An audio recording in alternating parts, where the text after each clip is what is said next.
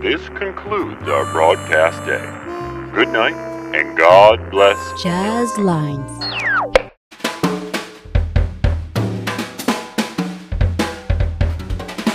Wagon Jazz. Une émission d'interview par Georges Tonlabriquet.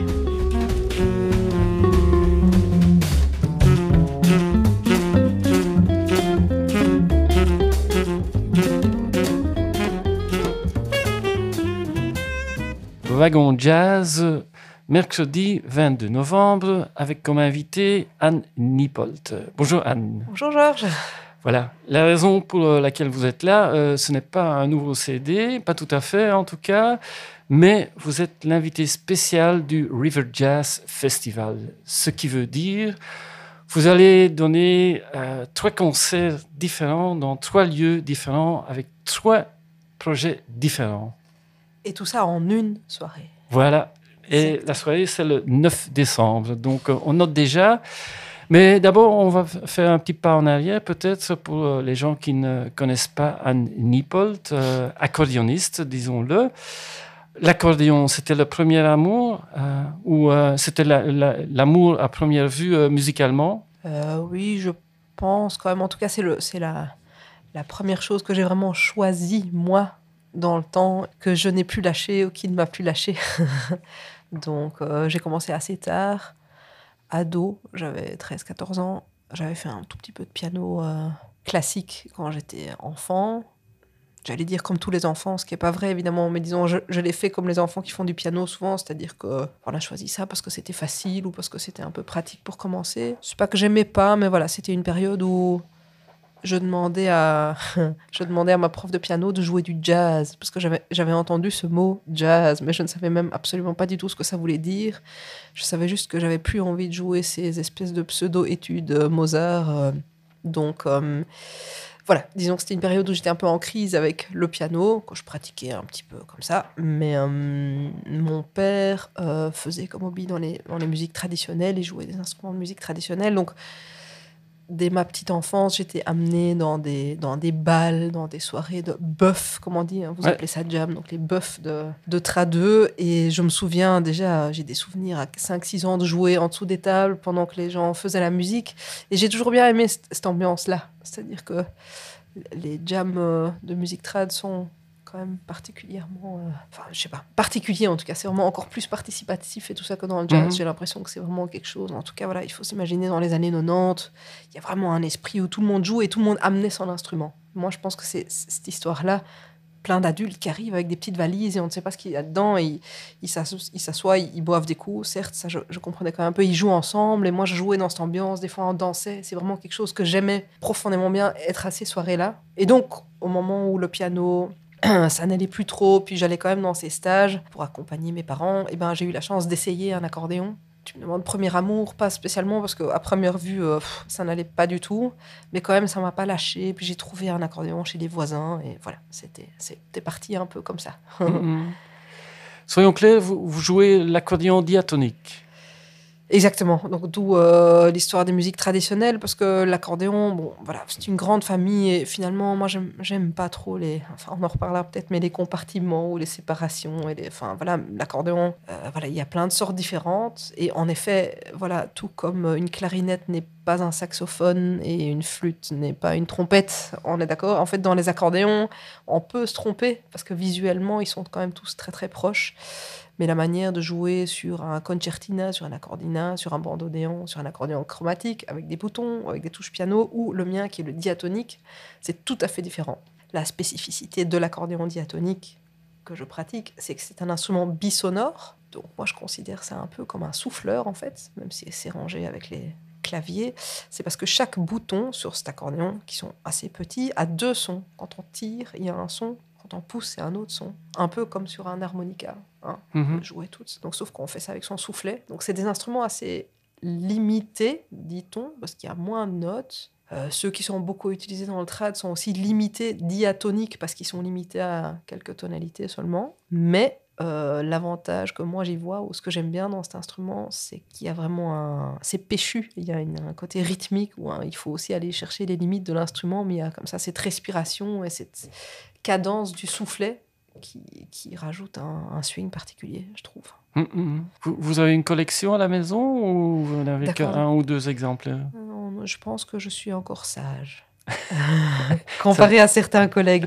Euh, non, je trouve que c'est le fameux dilemme toujours de, j'aimerais bien en garder. Bah, j'ai vendu, pas mon tout premier et tout ça, mais j'ai vendu des instruments que j'avais parce que je trouve en même temps, il y a toujours cet attachement et je trouve ça horrible. Et en même temps, je suis toujours attristée par les instruments dans une caisse et qui ne jouent pas je trouve que c'est mm. oui, c'est quelque chose de très triste. Donc j'essaye de trouver un équilibre entre les deux.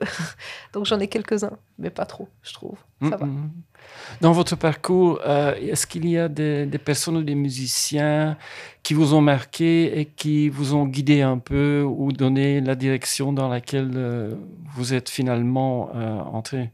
Eh bien, oui, je, je pense que il me semble que chaque musicien a ça, non? Ou alors, si on dit le contraire, je trouve que c'est toujours un peu un mensonge, parce qu'on est forcément influencé par euh, ce qui nous entoure, euh, surtout dans ce monde où tout est accessible. Hein. Mais euh, je pense que vu vu mon profil, si j'ose dire, et l'instrument que je pratique, c'était pas évident de trouver un maître. Je pense que quand j'ai débuté, puis je voulais faire le conservatoire, alors j'ai pas tout à fait envie de revenir là-dessus, mais voilà, je voulais, en fait, moi, je voulais étudier mon instrument et c'était pas possible, limite, parce que mon instrument n'était pas considéré un instrument. Donc j'ai fait des études au conservatoire en, écriture, donc dans les musiciens connus ici en Belgique ou, euh, voilà, je pense que c'est sûr qu'au conservatoire, les études avec Chris de Forte, c'est vraiment quelque chose qui m'a marqué.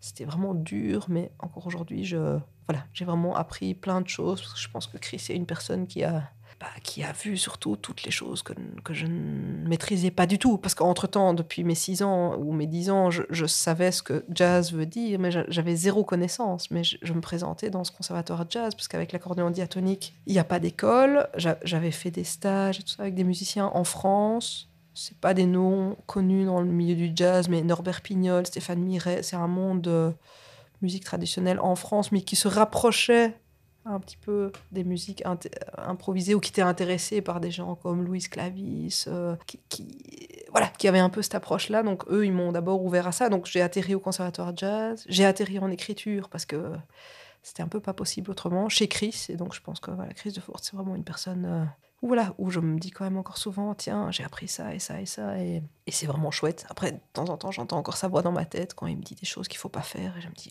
tais-toi.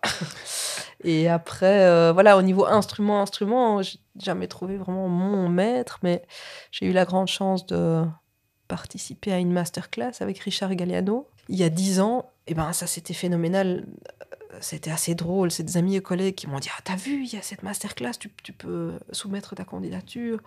Je disais, mais ouais, regarde, c'est pour bandoneon et accordéon chromatique. Donc voilà, pour les non-accordéonistes, ben voilà, c'est un peu que si je me présentais avec une flûte à bec Yamaha dans un truc de concertiste de, de traverso et que, euh, voilà, j'ai envoyé ma lettre et alors, à ma grande surprise, j'ai une, une, réponse positive.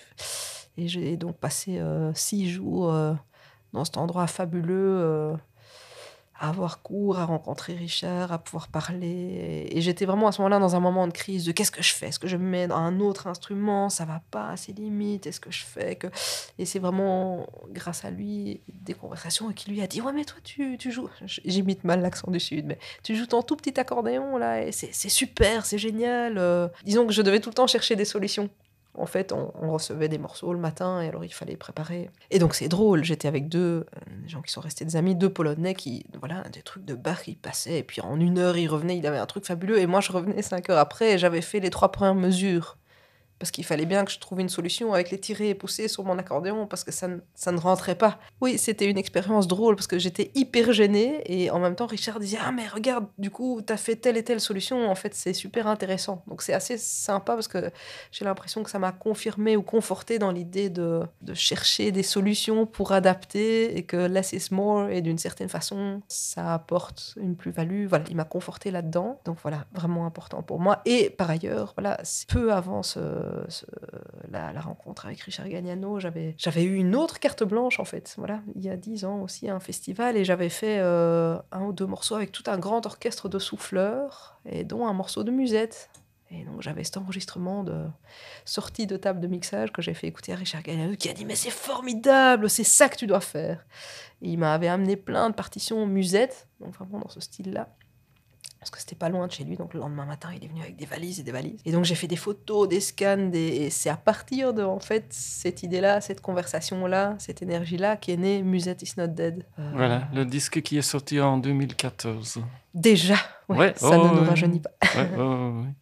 mais il y a déjà eu avant un CD, on va pas parler de toute votre discographie, il y en a plusieurs, mais si je me trompe, le premier euh, date de 2011, Terrain Vague, où il y a déjà votre vision très ouverte, parce qu'il y a des, des, compositions de Carlos Gardel, il y a du Bach, il y a du Gainsbourg là-dessus.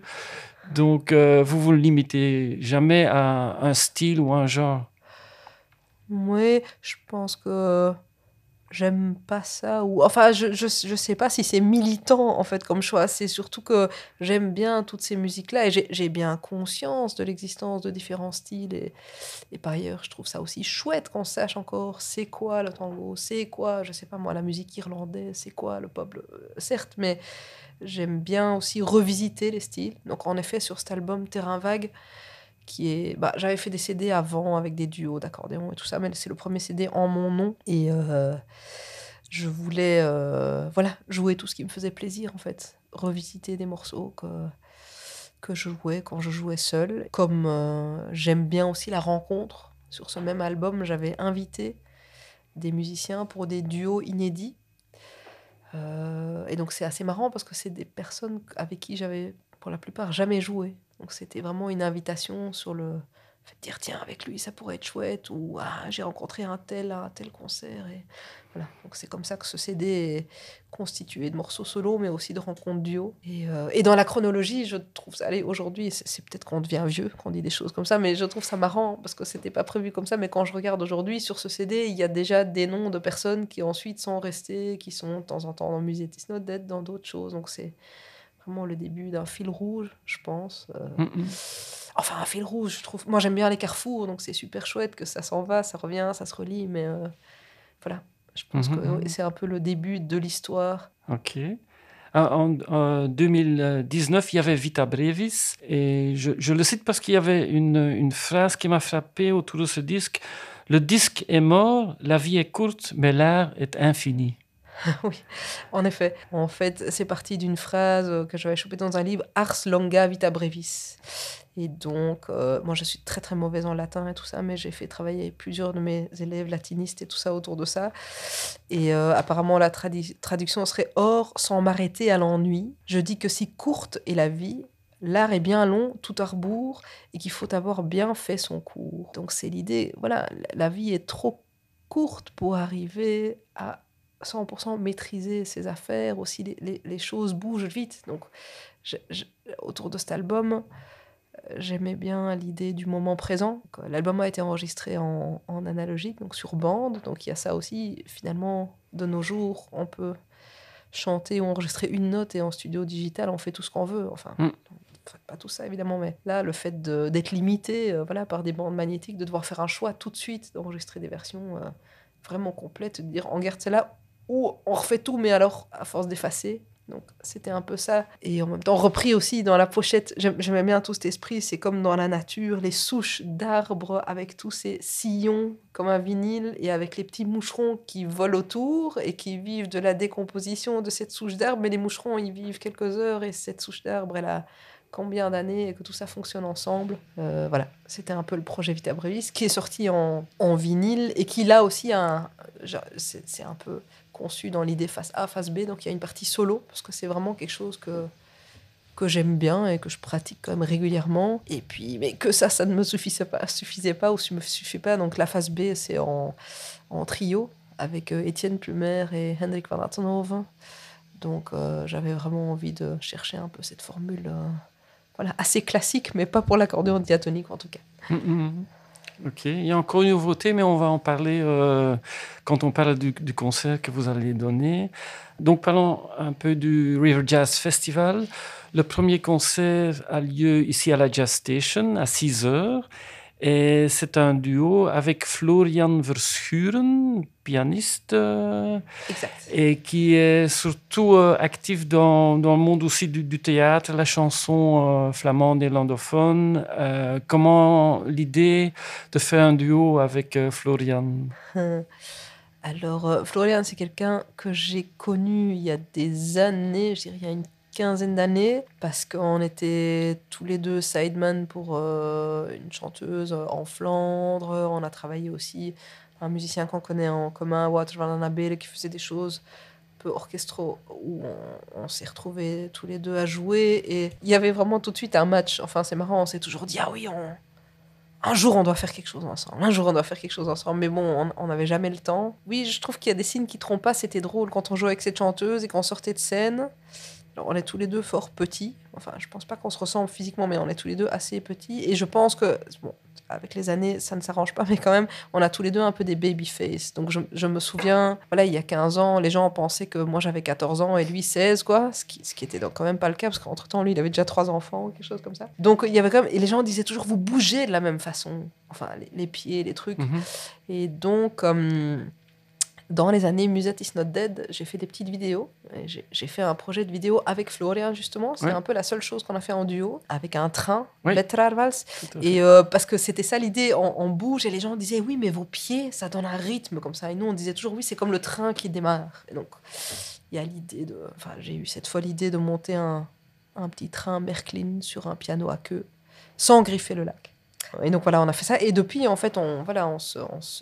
S'entend régulièrement un projet de l'un ou de l'autre, mais on n'a jamais eu l'occasion. Et ici, quand on m'a proposé de voilà d'avoir carte blanche pour trois concerts, je, je me suis dit ah chouette dans, dans une rencontre nouvelle, mais avec quelqu'un où ça fait sens. J'ai tout de suite pensé à Florian et euh, donc on a concocté un nouveau programme puisqu'on n'a jamais encore fait ce genre d'exercice et qui, qui sera constitué de compositions à lui et de compositions à moi. Donc je dirais un peu 50-50. Et c'est vraiment un grand plaisir, voilà, d'avoir vraiment cette cette feuille blanche parce que stylistiquement je pense qu'on est tous les deux voilà entre entre les gouttes un peu effectivement il est beaucoup dans, il donne aussi beaucoup de cours dans les dans les en tant qu'accompagnateur dans les trucs de comédie musicale et tout ça. Donc il a vraiment un répertoire ou des, des oreilles grandes comme euh, quelque chose. Euh, il est improvisateur il a fait de la musique classique également. Donc voilà je pense qu'on a un peu ce même regard sur euh, peu importe le nom du style où tout peut se mélanger où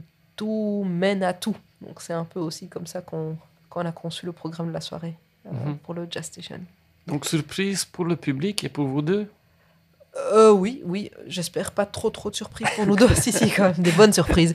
Non, non, oui, surprise pour tout le monde. Euh, je- je- toujours très très difficile, je trouve, de donner envie aux gens de qu'est-ce que vous venez voir sans dire. C'est pas Mhm. que je veux pas dire, mais je pense que c'est vraiment un voyage. Il faut se laisser emporter dans les différentes choses stylistiques. Je pense que c'est rythmique, c'est en même temps il y des moments calmes. Je pense que c'est quelque chose de très accessible à tout le monde. Justement, c'est ça que j'aime bien aussi. Il y a, il y a de l'improvisation, euh, il y a des choses très jazz et un peu fou aussi peut-être, mais en même temps il y a vraiment quelque chose, euh, une simplicité comme ça, je pense, qui, qui, qui peut permettre à, à tout le monde, aimant un style mais pas l'autre, de quand même rentrer dans notre histoire.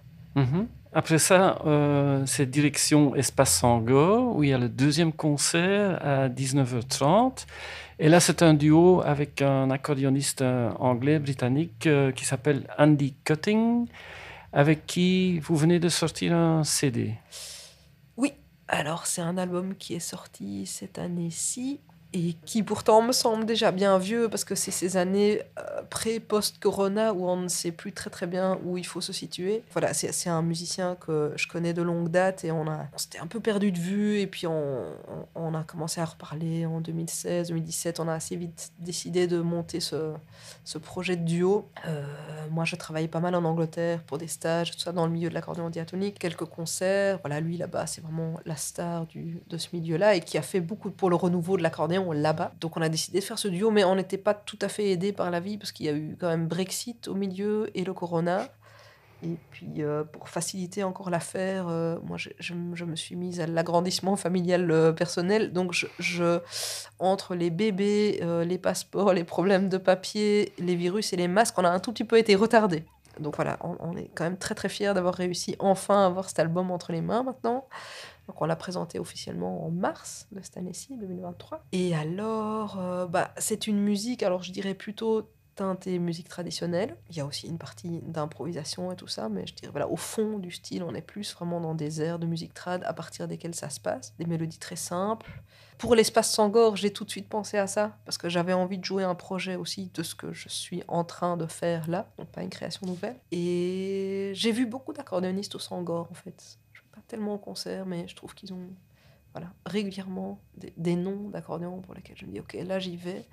Et des choses de musique du monde aussi, beaucoup. Et dans cette salle, euh, voilà, je, me suis dit tout de suite, oui, c'est ça qu'il faut faire là, ça, ça colle. Donc nous allons jouer des extraits de, de cet album-là, et qui sont donc une rencontre, voilà, c'est drôle, dans le milieu du jazz, moi je suis un peu la outsider qui serait plutôt de musique traditionnelle, mais alors dans le milieu de musique traditionnelle, moi on me regarde comme, la, comme si je faisais du free, quoi, comme si j'étais mmh. le, le, Albert Eiler de l'accordéon euh, dans un truc complètement débile, ah, donc c'est assez drôle, donc dans le milieu, nous deux, Andy Cutting et moi travaillons ensemble, les gens se disent, non mais c'est complètement fou, enfin moi on me dit, mais qu'est-ce que tu vas faire avec lui Et lui, on lui dit, mais ça va pas la tête, qu'est-ce que tu vas faire avec cette fille comment, comment vous allez vous entendre Donc, mm -hmm. pareil, c'est un répertoire de. On a voulu une vraie rencontre parce que justement, je trouve que euh, c'est quelqu'un qui lit pas la musique, par exemple, qui ne sait pas lire une seule note, il, il c'est vraiment tout à l'oreille, cette tradition, euh, euh, transmission orale des musiques trad, donc c'est pas facile de jouer ensemble et, et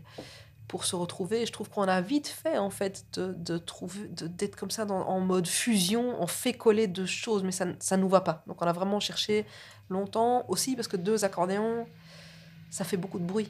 Enfin, je veux dire, un accordéon, hein, on disait à l'époque du musette, on disait l'homme orchestre, celui qui jouait l'accordéon. Bah oui, il sait faire tout seul la rythmique, les basses, l'harmonie, la mélodie. C'était pratique en même temps, hein, parce que on en revient peut-être quand les budgets se limitent.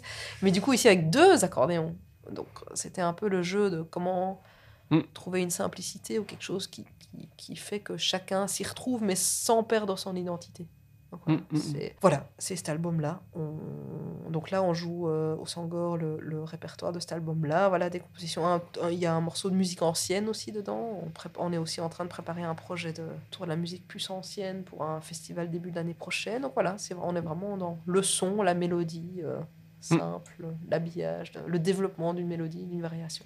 Mm. Voilà, Rappelons que Andy Cutting, il a joué entre autres avec June Tabor, exact. avec Sting, et il y a le groupe phare, Blowzabella. Oui, et avec The Who aussi. Et a Who, oui, tout- pas- ouais, tout ouais. Oui, oui, Bluesabella, un groupe phare. Hein. Et donc, donc qui est quand même dans le milieu de musique traditionnelle, c'est un peu les Beatles. Enfin, j'ai envie de dire, moi, je- ma première cassette que je me suis achetée à 14 ans, c'était l'album Vanilla de Bluesabella. quoi. J'avais leur affiche dans ma chambre.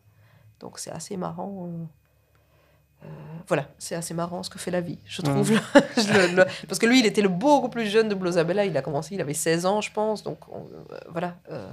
Et ce groupe, voilà, s'était arrêté et retourne toujours aujourd'hui. Donc, Et là aussi, il y a un clip avec lui. Euh, alors avec lui, oui, on a plusieurs. euh, on travaille sur, des nouveautés. Le temps, le temps, le temps, monsieur, le temps. Mais euh, oui, oui, il y a quelques, il y a quelques petites vidéos déjà en ligne. On prépare quelque chose de nouveau pour commencer la nouvelle année 2024, mais il faut encore un tout petit peu patienter. Ok. Alors, le feu d'artifice du festival, c'est au Théâtre Marly que ça se passe à 21h. Et là, euh, vous allez jouer, enfin, où il y a la référence au disque Musette is not dead. Exactement. Donc, c'est un, un titre euh, qui, bon, avec tout un message, en fait. Oui, oui, euh, c'est que ça sent mauvais. Musette is not dead. Bah oui, j'aimais bien ce titre qu'on a donné à ce projet finalement. En plus, Musette is not dead, Mind. Je trouve qu'il y avait un côté très Mind the Gap, Mind Step. Voilà, c'est du, c'est du musette punk en quelque sorte. Enfin, c'est pas vrai non plus, mais c'est des airs musette. Donc il faut savoir que dans cette musette, euh, voilà, de flonflon et d'accordéon, et parce que je, je me mets à la place de, enfin, de l'extérieur, même moi-même, j'ai eu ce regard, le musette. Alors c'est cette musique un peu pleine de paillettes du bal musette. Et alors on connaît tous Yvette Horner avec ses, cheveux bouclés énormes et cette kitschitude un peu. Mais en fait, en cherchant, est-ce que c'est pas comme dans le jazz? Enfin, il y a aussi plusieurs jazz, il y a plusieurs musettes. En fait, Bon, parlant d'Yvette Horner, cette femme a quand même fait le tour de France sur le toit d'une voiture et elle jouait en acoustique. Enfin, il faut s'imaginer au début ce truc qu'elle elle jouait avec deux pauvres micros là devant. Enfin voilà, quelle, Mm, mm, mm. quelle héroïne. Mais euh, donc sa, sa musique à elle, bien sûr, enfin pas bien sûr, mais c'est c'est moins ma musique. Mais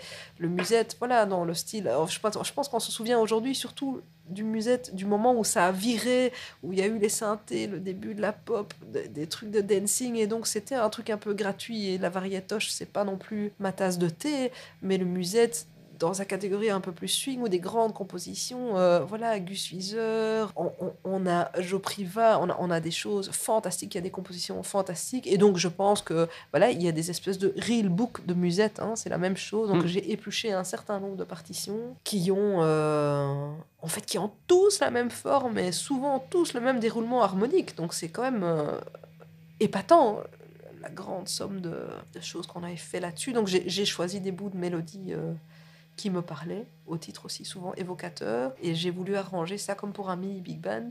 Et euh, donc en effet, les musiciens qui jouent sont plutôt des gens qui sont dans le jazz. Il y a Stéphane Bracaval à la flûte. Il y a Nicolas Garnier, qui est un oboïste extraordinaire, qui vit aujourd'hui en France, mais qui avait fait des études euh, ben, de basse électrique au Conservatoire de Bruxelles, mais aussi euh, d'impro avec Gareth List à l'époque à Liège. Donc voilà, la boucle se boucle. Il y a la section de cuivre. Alors, euh, à l'origine, c'était Jo Hermans, Fredrik Herman, euh, bien connu dans le monde de jazz ici. Ici, le, le 9, euh, ça sera l'autre cast, parce que voilà, entre les dates, et tout ça, Loïc Dumoulin à la trompette, formidable trompettiste, et Quinton de Krakers qui remplacera Frédéric qui est euh, occupé avec le Brussels Jazz Orchestra, je pense, le même soir. Donc voilà. Et on retrouve Oui. euh, Étienne Plumer, Henrik Van Attenhoven à la section rythmique. Donc voilà, la boucle est bouclée. Pour donc, euh, voilà, des arrangements. Donc c'est vraiment le, le, le musette. J'ai voulu en arranger, raconter des petites histoires. Donc il y a vraiment un gros travail d'écriture. Voilà, ce qui rejoint notre toute première discussion autour de Chris de Forte et tout ça, de dire Mm. comment, comment faire tout ça avec l'accordéon et comment faire marcher cette, ce drôle de band parce qu'il sonne. Il me semble que le résultat, ou aussi ce qu'on me dise, ça sonne facile et chouette et joyeux, mais en fait c'est une tessiture, c'est un peu un cauchemar de, de faire quelque chose avec ça et de le faire marcher et varier et pendant une heure et voilà et tout ça avec toujours des mélodies musettes qui se ressemblent. Mais voilà je pense que c'est une musique très amusante. Alors euh, encore une fois où tout le monde peut s'y retrouver. Je pense les, les personnes aiment l'improvisation voilà écouter des super improvisateurs voilà Euh, inutile de vous dire que Stéphane Bracaval euh, il faut enfin, on n'en entend pas tous les jours des comme ça les autres, c'est pareil. Mais il y a aussi une grosse touche d'humour, quoi. Et puis le plaisir de faire sonner ça ensemble, avec des questions-réponses. Des, euh, Et puis des gens qui sont des fois peut-être pas du tout intéressés par tout ça, mais je pense à un public par le milieu de la musique traditionnelle et qui danse le Lindy Hop, qui est un truc qui arrive fort par le trad, enfin parce que voilà, parce que tout se rejoint. Ces gens-là vont adorer parce que voilà, il y a un peu cet esprit euh, groovy, swing, euh, voilà. Et donc en effet, c'est le répertoire de l'album plus quelques morceaux swing en 4-4 parce que toute une soirée de valse, Mm. c'est un peu dur. Enfin, non.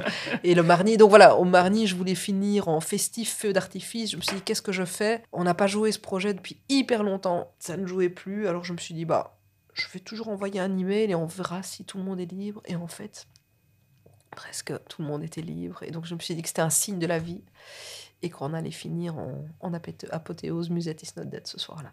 Voilà. Voilà, je pense que les gens ont quand même une idée un peu ce qui va se passer le 9 décembre ici au River Jazz Festival. Euh, pour tous les détails du festival même, euh, il y a le, le site évidemment riverjazz.be. Euh, il y a aussi votre site, Oui. nipolt.be. Exactement. Voilà. Et alors, il y a tout ce que les sites ne reprennent pas, puisque euh, pour rajouter la petite cerise sur le gâteau, je peux déjà vous dire que ce 9 décembre, il y aura aussi des petites surprises, parce qu'on a parlé des trois lieux, des trois concerts, mais savez-vous qu'il y a un pass à acheter pour faire venir voir les trois concerts et que il peut être intéressant de traîner vers les lieux des concerts avant et après et entre les concerts, parce qu'on ne sait jamais si quelque chose s'y préparait. un côté plus festif que j'ai voulu rajouter pour changer peut-être un peu les habitudes ou pour euh, voilà, faire ça à ma sauce, comme on dit ici. Donc euh, venez avec vos copains et venez euh, voilà, faire la fête avec nous, même s'il fait froid et qu'il pleut et que voilà, on a tous besoin d'un peu de chaleur et de beaucoup de lumière et de belles notes de musique, je trouve, en ces temps un peu noirs. Voilà, rendez-vous le 9 décembre à partir de 6h ou même 5h30 parce que bon, il y, aura des surprises avant le concert peut-être aussi. Tout à fait, oui, je pense qu'à 6h Voilà, quart, c'est bon. euh, En tout au cas, River. Jazz Festival à Niepolt euh, comme euh, feu d'artifice. Merci beaucoup Anne pour votre visite et on se voit et on s'entend le 9 décembre alors. Oui, merci, super, je me réjouis.